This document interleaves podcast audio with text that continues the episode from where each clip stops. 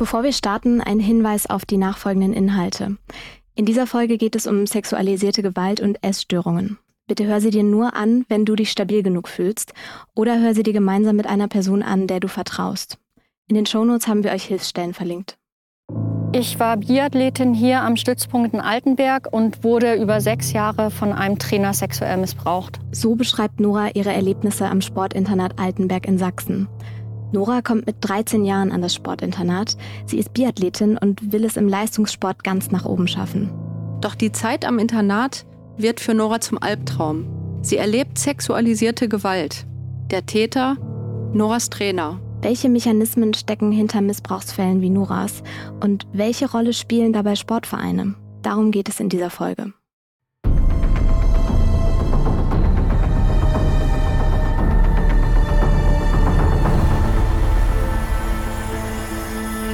Hi und herzlich willkommen zu Der Fall, dem Kriminalpodcast von Funk. Hier sprechen wir über die Kriminalfälle aus der Reihe Der Fall, die ihr vielleicht schon von YouTube kennt. Ich bin Sarah Koldehoff, Journalistin und Psychologiestudentin und mich interessiert besonders die Psychologie hinter den Fällen. Und genau darüber spreche ich hier wie immer nicht alleine, sondern mit der Kriminalpsychologin Lydia Benecke. Hi Lydia. Hallo Sarah. Noras Geschichte ist eine, die in Sportvereinen immer wieder vorkommt. Nora wird von ihrem Trainer missbraucht. Für der Fall hat sie ihre Geschichte erzählt. Welche perfiden Strategien hinter dieser Form von sexualisierter Gewalt stecken, darüber sprechen wir heute. Außerdem wollen wir wissen, welche Strukturen fördern Missbrauch im Sport und was muss sich ändern? Und später haben wir auch noch eine Gesprächspartnerin dabei, die sich mit genau diesen Themen besonders gut auskennt. Die Mechanismen hinter Missbrauch.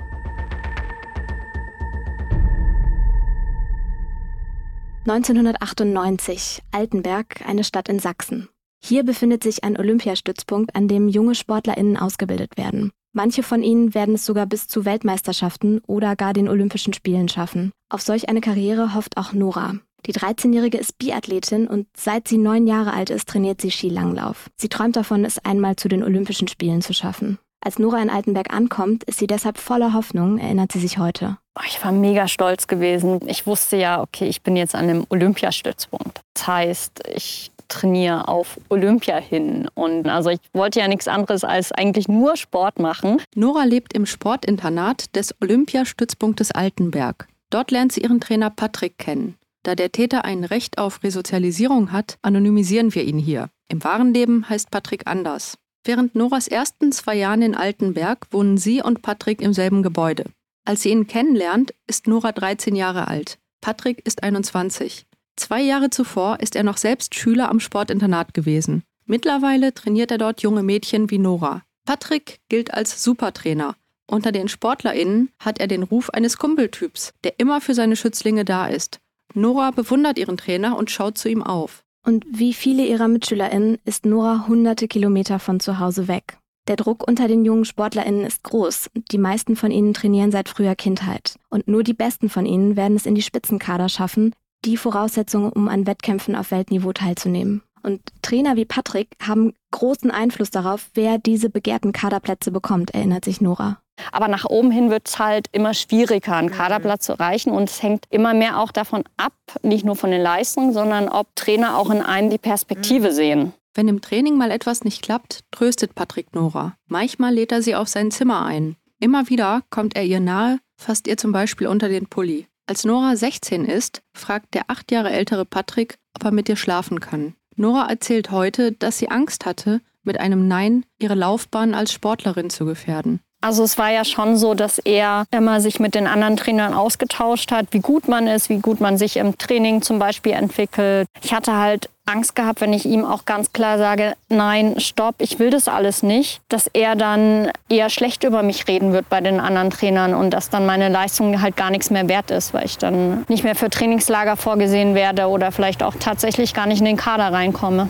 Lydia, jetzt hast du mit deiner Arbeit mit Sexualstraftätern ja auch immer wieder mit Fällen von Missbrauch zu tun. Welche Strategien von Tätern erkennst du in dem Fall von Nora so wieder? Es gibt einige Elemente, die sich häufig bei Missbrauchshandlungen wiederholen. Man sieht hier, dass Patrick ganz gezielt Grenzen überschritten hat. dass er intime Situationen bewusst hergestellt hat, alleine auf dem Zimmer mit Nora, dass er dort auch immer weiter körperlich grenzüberschreitend vorgegangen ist und das gleichzeitig an das Machtgefälle geknüpft hat immer noch ein Stück und noch ein Stück. Das ist ganz typisch bei sexuellen Übergriffen, dass da eben eine persönliche Beziehung genutzt wird, um kontinuierliche Grenzüberschreitungen eben durchzuführen. Und wenn ich mit den Tätern in solchen Fällen arbeite und die das dann aus ihrer Perspektive beschreiben, dann sagen die ganz häufig, um sich selbst zu entlasten, auch vor sich selbst, ja, aber ich konnte ja immer weitermachen, weil egal was ich gemacht habe, diese Person hat zum Beispiel nicht ganz bewusst Nein gesagt und wollen dem Opfer die Verantwortung zuschieben. Das ist aber falsch, weil sie ganz genau wissen, dass ihr Opfer gar nicht in dieser Situation mehr in der Lage sein würde, in irgendeiner Form sich dem entgegenzustellen. Was ja auch in dieser Situation ganz eindeutig der Fall war. Also obwohl er sie gefragt hat, ob sie mit ihm schlafen möchte, ist es ja so, er ist ihr Trainer und er hat ganz klar eine höhere Macht als sie und zwar die Macht über ihre sportliche Karriere. Also wie Nora vorhin erzählt hat. Er ist mit an der Entscheidung beteiligt, welche Kaderplätze an wen vergeben werden. Das heißt, eine freie Entscheidung auf Augenhöhe ist da überhaupt nicht möglich. Genau.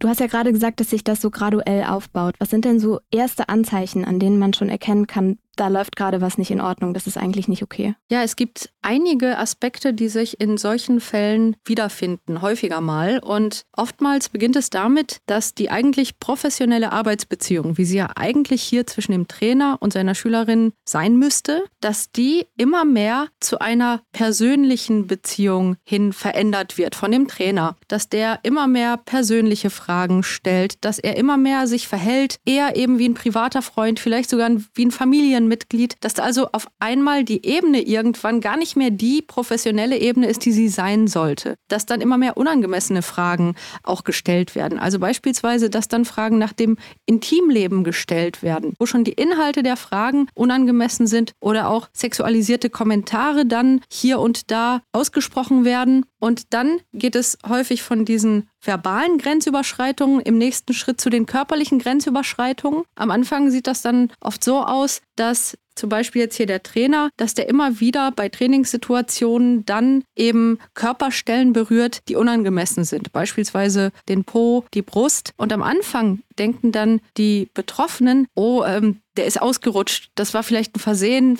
sollte ich mir jetzt nichts bei denken. Und dann wird das aber immer häufiger. Und irgendwann ist auch ganz klar, dass das kein Zufall sein kann. Aber dadurch testen die Täter auch, das sagen die auch in der Arbeit mit mir, mal gucken, ob das Gegenüber was sagt. Ah, ich kann jetzt nochmal anfassen. Und dann betten sie das häufig auch ein in körperliche Nähe. Zum Beispiel eine Umarmung, noch eine Umarmung, eine längere Umarmung. Dann geht das über zum Kuscheln. Was ja auch zum Beispiel bei BetreuerInnen oder bei Lehrkräften oder so der Fall wäre, wo eben diese Nähe, erstens diese emotionale Nähe, die du gerade durch diese Fragen beschrieben hast, aber eben auch durch diese körperliche Nähe eben über eine angemessene Beziehung völlig hinausgeht. Genau. Und dann werden Geheimnisse etabliert. Dann wird gesagt, ja, mit anderen würde ich mich jetzt nicht auf dem Zimmer treffen, aber du bist halt was Besonderes. Das bleibt aber unter uns, ne? Das verstehst du doch. So, und dann kommen häufig auch Geschenke ins Spiel. Zu sagen, hey, ich will dich fördern, ich habe dir hier ganz teure Schuhe gekauft und hier, ich wollte dir mal einfach was Nettes tun. Und dann wird immer mehr emotionale Zuwendung, häufiger auch mal kombiniert mit finanziellen Zuwendungen, mit Geschenken denken. Dann gibt es aber ganz viele Sachen, die die Betroffenen, auch wenn die merken, boah, mir geht's nicht gut damit, in was für einer Situation befinde ich mich hier, dass die trotzdem nicht wissen, was sie tun sollen, weil sie zum Beispiel fürchten, wie Nora in diesem Fall, dass das negative Konsequenzen haben kann auf die Karriere. Ja, ich meine, durch dieses Ausreizen der Grenzen kann es ja auch sein, dass sich dann Betroffene sogar mitschuldig fühlen. So dieses, ich habe ja nicht Nein gesagt oder was natürlich überhaupt nicht stimmt, aber das ist eben dieses Gefühl, was dadurch vermutlich erzeugt werden kann. Ja, das ist etwas, was diese Personen, die solche Taten begehen, auch sehr bewusst nutzen, dass die dann nämlich zum Beispiel sagen, hey, du hast doch meine Geschenke angenommen. Hey, du fandst das doch immer schön, wenn ich dich in den Arm genommen habe. Und tatsächlich dann auch wirklich versuchen, diese Schuldgefühle auch ganz aktiv bei den Betroffenen auch auszulösen. Wenn man sich diese umfassende Manipulationsstrategie anschaut, die eben in solchen Fällen angewandt wird, dann ist das umso wichtiger, auch für die Opfer dieser Strategien zu verstehen, dass sie ganz bewusst von denen, die so gehandelt haben, in die Position gebracht wurden, dass sie es nicht geschafft haben, da selber rauszukommen. Das heißt, sie sind niemals schuld an dem, was geschehen ist. Jeden Tag hat Nora Angst vor Patricks Übergriffen. Sie entwickelt eine Essstörung. Dazu kommt außerdem, Nora hat Angst, was die anderen SportlerInnen über sie denken könnten. Nora erinnert sich noch heute, wie sie an einem Abend, an dem es wieder zu Übergriffen kommt, aus Patricks Zimmer kommt und denkt, wenn ich jetzt die Polizei rufe, es wäre alles noch nachweisbar. Aber sie hat in diesem Moment Angst, dass ihre MitschülerInnen sie dann anders sehen könnten und sie als, so formuliert sie es, die Missbrauchte gilt. Es ist häufig so, dass Menschen, die sexuelle Übergriffe erleben, dass die anschließend es als sehr belastend empfinden, entscheiden zu müssen, ob sie denn jetzt eine Anzeige machen oder nicht. Und genau weil das dann in so einer Situation sehr, sehr schwierig ist, gibt es eine sehr, sehr gute Möglichkeit in Deutschland, nämlich die vertrauliche Spurensicherung. Das bedeutet, dass eine Person, die so einen Übergriff erlebt, dass die sich an bestimmte Fachstellen richten kann in ihrer Region. Und dort werden dann die Spuren gesichert und über viele Jahre aufbewahrt, allerdings unter einem Pseudonym gesichert, abgespeichert, sodass die Person auch wirklich sicher sein kann, dass ihre Daten dort nicht mit ihr irgendwie direkt in Verbindung gebracht werden. Aber sollte sie zu irgendeinem Zeitpunkt sich entscheiden, dass sie doch eine Anzeige erstatten möchte, dann wäre es möglich, eben auf diese gesicherten Spuren wieder zuzugreifen. Wir verlinken euch hier in den Show Notes eine Liste von Stellen, wo ihr das tun könnt. Nora ist verzweifelt. Sie hat Angst vor Patrick und weiß nicht weiter. Sie denkt über einen Stützpunktwechsel nach, doch sie weiß, dass sie dieselben Menschen auf den Wettkämpfen und in den Komitees immer wieder sehen wird. Denn die Biathlon-Welt ist klein und Nora fühlt sich gefangen. Ich finde, man merkt daran, was Nora erzählt, total, dass auch diese Strukturen dieser Welt des Spitzensports mit dafür sorgen, wie allein Nora sich fühlt. Wir wollen verstehen, warum solche Fälle im Sport so häufig vorkommen und welche Rahmenbedingungen sexualisierte Gewalt fördern. Deshalb haben wir uns für diese Folge eine Expertin eingeladen, die sich mit genau diesen Fragen auskennt. Katrin Warnschaffe-Waldhoff, Sozialwissenschaftlerin und wissenschaftliche Mitarbeiterin in der Abteilung Diversitätsforschung des Instituts für Soziologie und Genderforschung an der Deutschen Sporthochschule in Köln. Sie ist Co-Autorin der Studie Sexualisierte Gewalt und sexueller Kindesmissbrauch im Kontext des Sports und hat für ihre Forschung auch mit Betroffenen gesprochen. Hallo Katrin, schön, dass du heute bei uns im Podcast bist. Hallo Katrin, schön, dass du heute bei uns bist. Ja, ebenfalls hallo. Schön, dass ich hier sein darf. Danke. Wie häufig kommen denn Geschichten wie die von Nora vor? Und was berichten euch die Betroffenen und welche Muster konntet ihr mit eurer Forschung bisher identifizieren? Nora ist ja eine Kaderathletin. Wir wissen aus unseren Studien, dass ein Drittel der Kaderathletinnen schon einmal eine Form von sexualisierter Gewalt im Sport erfahren hat. Dabei ist es wichtig zu erwähnen, dass in dieser Studie, die das erhoben hat, eine breite Definition von sexualisierter Gewalt angelegt wurde. Das heißt, es wurden neben sexualisierten Gewalthandlungen mit Körperkontakt auch solche ohne Körperkontakt sowie grenzverletzendes Verhalten einbezogen. Im Breitensport kommt es auch viel häufiger vor als vielleicht allgemein vermutet. Hier ist es so, dass 70 Prozent der Teilnehmenden an einer Studie zum Breitensport in der Online-Befragung angegeben haben, in ihrem Leben bereits irgendeine Form von Gewalt, Grenzverletzung oder Belästigung in Zusammenhang mit dem Vereinssport erfahren zu haben. Dabei hat jede vierte Person Erfahrungen von sexualisierter Gewalt ohne Körperkontakt erfahren und jede fünfte Person sexualisierte Gewalt mit Körperkontakt im Sportverein. Also das wären dann zum Beispiel unangemessene Äußerungen, oder wie kann ich mir das vorstellen? Genau, also ohne Körperkontakt, das wäre auch sowas wie exhibitionistisches Verhalten, dass zum Beispiel jemand die Umkleide betritt oder Bilder schickt mit unangemessenen sexuellen Inhalten, solche Dinge. Jetzt ist es ja gerade im sportlichen Kontext so, dass ich mir vorstellen kann, dass gerade bei körperlichen Übergriffen, wenn die das erste Mal auftreten, so eine gewisse Ambivalenz dann irgendwie bei den Betroffenen vorherrscht. Also ist es jetzt noch Hilfestellung oder ist es tatsächlich jetzt ein unangemessenes Verhalten meines Trainers mir gegenüber zum Beispiel? Ab wann spricht man denn von sexualisierter Gewalt? Es ist natürlich immer das Problem im Sport, dass es dort Grauzonen gibt, dass auch es eine große Körperzentrierung gibt im Sport. Natürlich kommen dort Hilfestellungen vor und natürlich kommt man sich dort körperlich nahe und wird vielleicht auch mal berührt in Regionen, in denen man in anderen Kontexten nicht berührt wird. Und das macht es natürlich Betroffenen auch schwer, ja, zu identifizieren, war das jetzt ein Übergriff oder ist das vielleicht noch Hilfestellung? Und gleichzeitig ist es natürlich für Tatpersonen, ja, denen kommt das entgegen, ja, die können da natürlich auch was verschleiern und tarnen das dann als Hilfestellung und ich musste ja dort anfassen, aber man kann eigentlich so als Richtwert ganz gut sagen, dass die betroffenen Personen da eben schon ein Gefühl für haben. Und es ist ja auch nochmal die Frage, ist das einmalig vorgekommen? Ist vielleicht jemand abgerutscht? Oder hat das System und passiert das sozusagen in jedem Training? Und wenn sich die Person dabei unwohl fühlt und das Gefühl hat, das verletzt mich und die Hand gehört da eigentlich nicht hin, dann kann man davon ausgehen, dass es sich um eine Grenzüberschreitung handelt. Das bedeutet also, wenn man sich unsicher ist und sich zum Beispiel fragt, hm, weiß ich nicht, äh, ist mein schlechtes Gefühl da jetzt übertrieben oder nicht, dann ist es schon so, dass du sagen würdest, verlasst euch auf euer Bauchgefühl. Wenn euch nicht wohl dabei ist, dann ist da was nicht okay oder dann könnt ihr darüber sprechen. Auf jeden Fall. Könntest du beschreiben, was ihr festgestellt habt, welche Auswirkungen die sexualisierte Gewalt auf das Leben der Betroffenen hatte? Ja, da könnte ich lange drüber reden. Sehr, sehr viel wenig Gutes, selbstverständlich. Also was eigentlich alle Betroffenen eint, ist, dass sie die erfahrene Gewalt als ein Schlüsselereignis rahmen. Das heißt, wenn sie über ihr Leben erzählen, wenn sie ihre Geschichte erzählen, dann fällt immer auf, dass sie ihre Biografie in einen davor und einen danach einteilen. Also es gibt immer ein Leben vor dem Übergriff und ein Leben nach dem Übergriff. Das heißt, es hat eine unheimliche Prägekraft eigentlich für das ganze Leben. Scham und Schuldgefühle spielen eine sehr, sehr große Rolle. Also häufig ist es leider so, dass sich die Betroffenen für die erlebte Gewalt schämen oder sich auch schuldig fühlen. Das hat teilweise ganz unterschiedliche Gründe. Also manche Betroffene schämen sich dafür, dass sie sich nicht ausreichend gewehrt haben, also dass ihnen das überhaupt widerfahren ist. Manchmal ist es aber auch so, dass Betroffenen eingeredet wurde, dass sie nicht gut genug sind im Sport und dass sozusagen die erlittene Gewalt eine Art Strafe ist. Es ist auch so, dass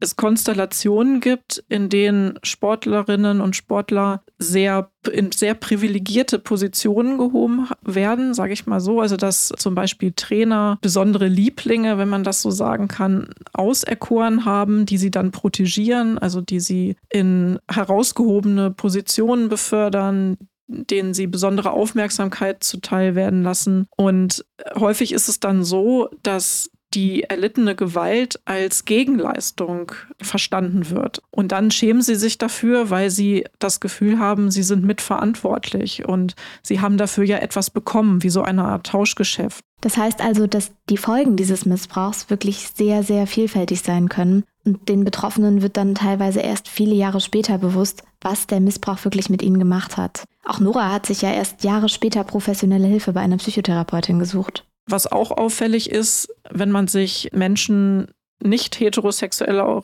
Orientierung anschaut, also gerade männliche homosexuelle Betroffene, schämen sich auch häufig dafür oder fühlen sich schuldig, weil sie der Meinung sind, sie hätten ihre sexuelle Orientierung in irgendeiner Weise ausgestrahlt und somit eine Art Einladung ausgesprochen. Also so, als wäre das ja eine Legitimation für einen Übergriff, wenn ein Junge ausstrahlt, dass er homosexuell ist. Ein weiterer großer Faktor sind gesundheitsbezogene Folgen, sowohl physischer Natur als auch psychischer Art. Viele Betroffene, gerade die schwere Gewalt erlebt haben, tragen physische Narben davon. Frauen können häufig nicht schwanger werden. Psychische Problemlagen, kann man sagen, finden sich eigentlich bei allen Betroffenen. Posttraumatische Belastungsstörungen, Depressionen, suizidales Verhalten. Häufig ist es so, dass Betroffene ein Leben lang unter diesen Taten leiden. Also uns ist nicht selten der Satz begegnet, ähm, wir bekommen lebenslänglich. Und ja, ebenso hat es natürlich auch Folgen für Partnerschaft und Sexualität.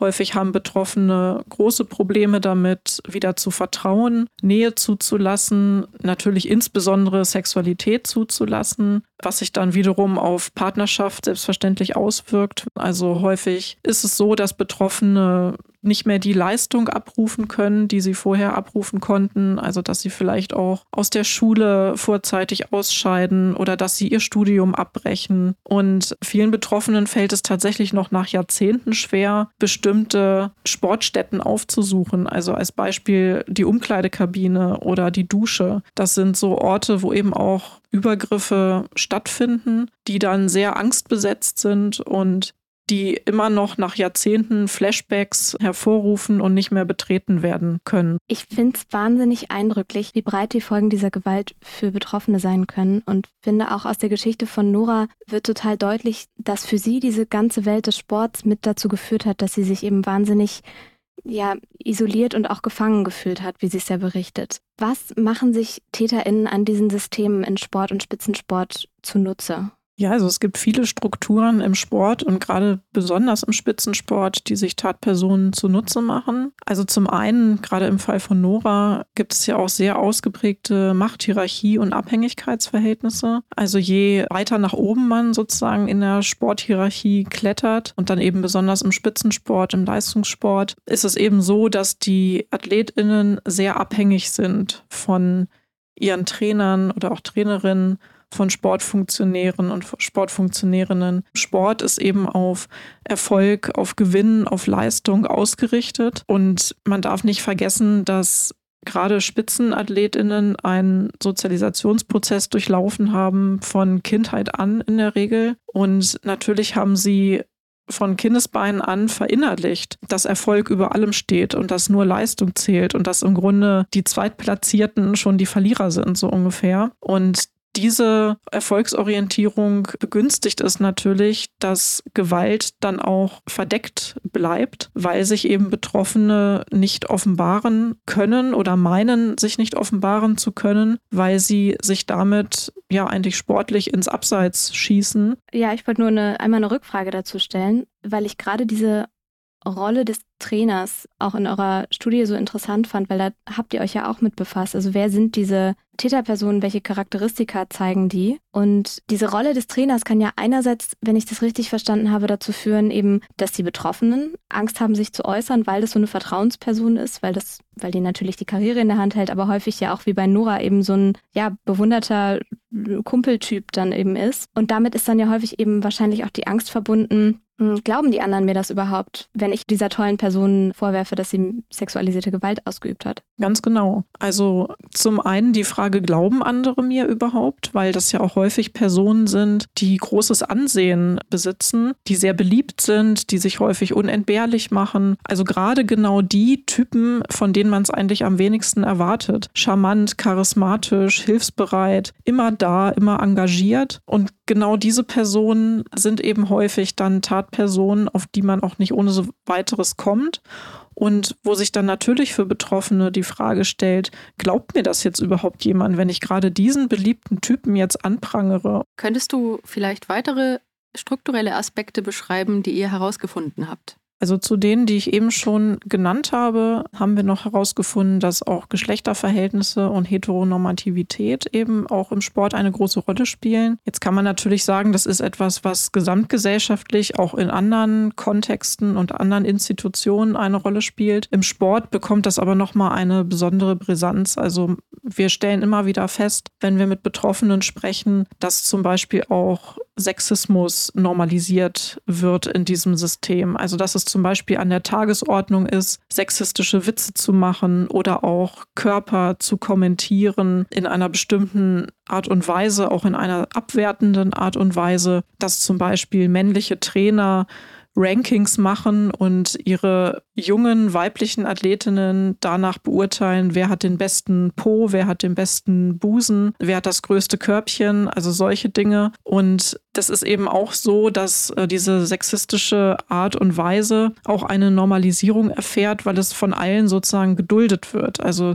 die Bystander, wie man so schön sagt, also die Personen, die drumherum stehen und das mitbekommen, die lachen im Zweifel oder finden das witzig und niemand wird jetzt dafür reglementiert, dort sexistische Sprüche zu machen. Und insofern wird es als zum System dazugehörig empfunden. Und Heteronormativität ist eben auch so ein Punkt oder generell Geschlechterverhältnisse. Also man kann halt sagen, dass es im Sport immer noch so ist, dass der heterosexuelle Mann die Norm darstellt und alles andere im Grunde als Abweichung empfunden wird. Also auch ein homosexueller Mann entspricht sozusagen nicht der Norm des Sportlers, so wie man ihn sich vorstellt. Das heißt auch, dass äh, zum Beispiel homosexuelle Betroffene es viel schwerer haben, sich dann auch zu offenbaren, wenn sie Gewalt erfahren haben, weil sie eben damit auch gegen die heteronormative Norm im Grunde verstoßen. Wir haben ja vorhin etwas genereller über Strategien, die bei sexualisierter Gewalt angewendet werden, gesprochen. Vielleicht könntest du etwas konkreter erklären, was sind die Besonderheiten bei Strategien gerade im Vereinskontext, gerade im Sportkontext?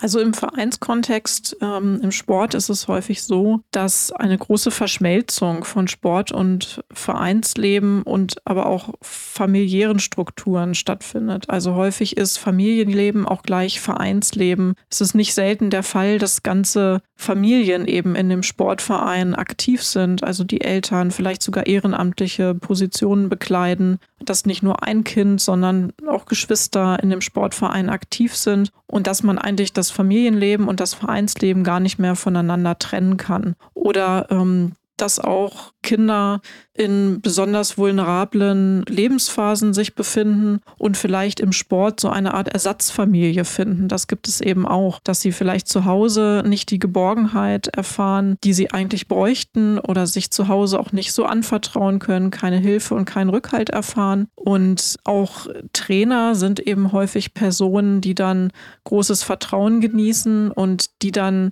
eben auch wie so eine Art Ersatzvater, Ersatzmutter, je nachdem, ähm, fungieren und an die man sich dann eben auch wendet, wenn man vielleicht Probleme in der Schule hat oder Probleme zu Hause hat. Das heißt, dass ähm, Tatpersonen das natürlich auch gezielt ausnutzen können, dass ihnen von Kindern oder Jugendlichen Dinge anvertraut werden, sehr persönliche Dinge, und sie auf diese Weise herausfinden können, wer ist denn vielleicht besonders vulnerabel und wer, wer hätte denn zu Hause keinen Rückhalt und könnte zu, zum Beispiel verübte Taten zu Hause gar nicht offenlegen, weil einfach gar nicht dieser Background besteht. Die Tatsache, dass diese TäterInnen diese Vulnerabilitäten, also diese Verwundbarkeit von Kindern und Jugendlichen dann ja gezielt auch ausnutzen, wenn ich dich richtig verstanden habe, zeigt ja auch, dass einzelne Kinder ganz, ganz unterschiedliche Erfahrungen nochmal machen können mit dem eigenen Trainer. Also dass nur weil die eine Person, ist mir jetzt nochmal ganz wichtig zu sagen, nur weil das eine Kind gute Erfahrungen gemacht hat, heißt das noch nichts für das zweite Kind. Ja, auf jeden Fall. Also häufig ist es ja so, da hatten wir auch vorhin schon drüber gesprochen, dass die Tatpersonen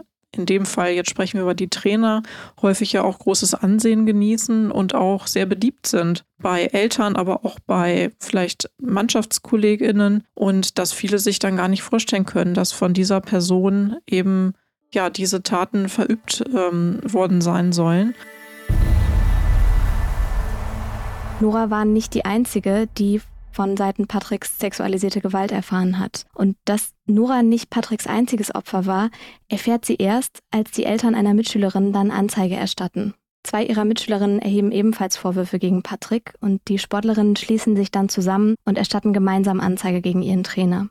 2008 wird Patrick dann angeklagt und vor Gericht kommt heraus, Patrick hat seine Schutzbefohlenen insgesamt 38 Mal missbraucht. Schutzbefohlenen bedeutet, das sind Personen, die in einem besonderen Abhängigkeitsverhältnis zu anderen stehen oder ihnen anvertraut wurden. Und eben diese jungen Sportlerinnen wie Nora standen eben in genau so einem Abhängigkeitsverhältnis zu Patrick. In sechs Fällen waren Patricks Opfer außerdem jünger als 14 Jahre. Das ist Kindesmissbrauch. Patrick wird zu zwei Jahren Haft auf Bewährung und 3.960 Euro Geldstrafe verurteilt, von denen Nora 3.000 Euro bekommt. Außerdem bekommt er einen Eintrag ins Führungszeugnis. Das ist ein vergleichsweise mildes Urteil. Die Begründung dafür ist, Patrick ist nicht vorbestraft und hat vor Gericht seine Taten gestanden. Mit den Folgen ihres Missbrauchs kämpft Nora bis heute. Ihre Geschichte erzählt sie, um anderen jungen SportlerInnen zu zeigen, dass sie nicht allein sind und dass sie sich Hilfe holen sollen, wenn sie selbst sexualisierte Gewalt erleben. Jetzt haben wir ganz viel darüber geredet, wie riesengroß dieses Problem ist, wie viele Betroffene es gibt und auch wie krass diese Strukturen im Breitensport und im Spitzensport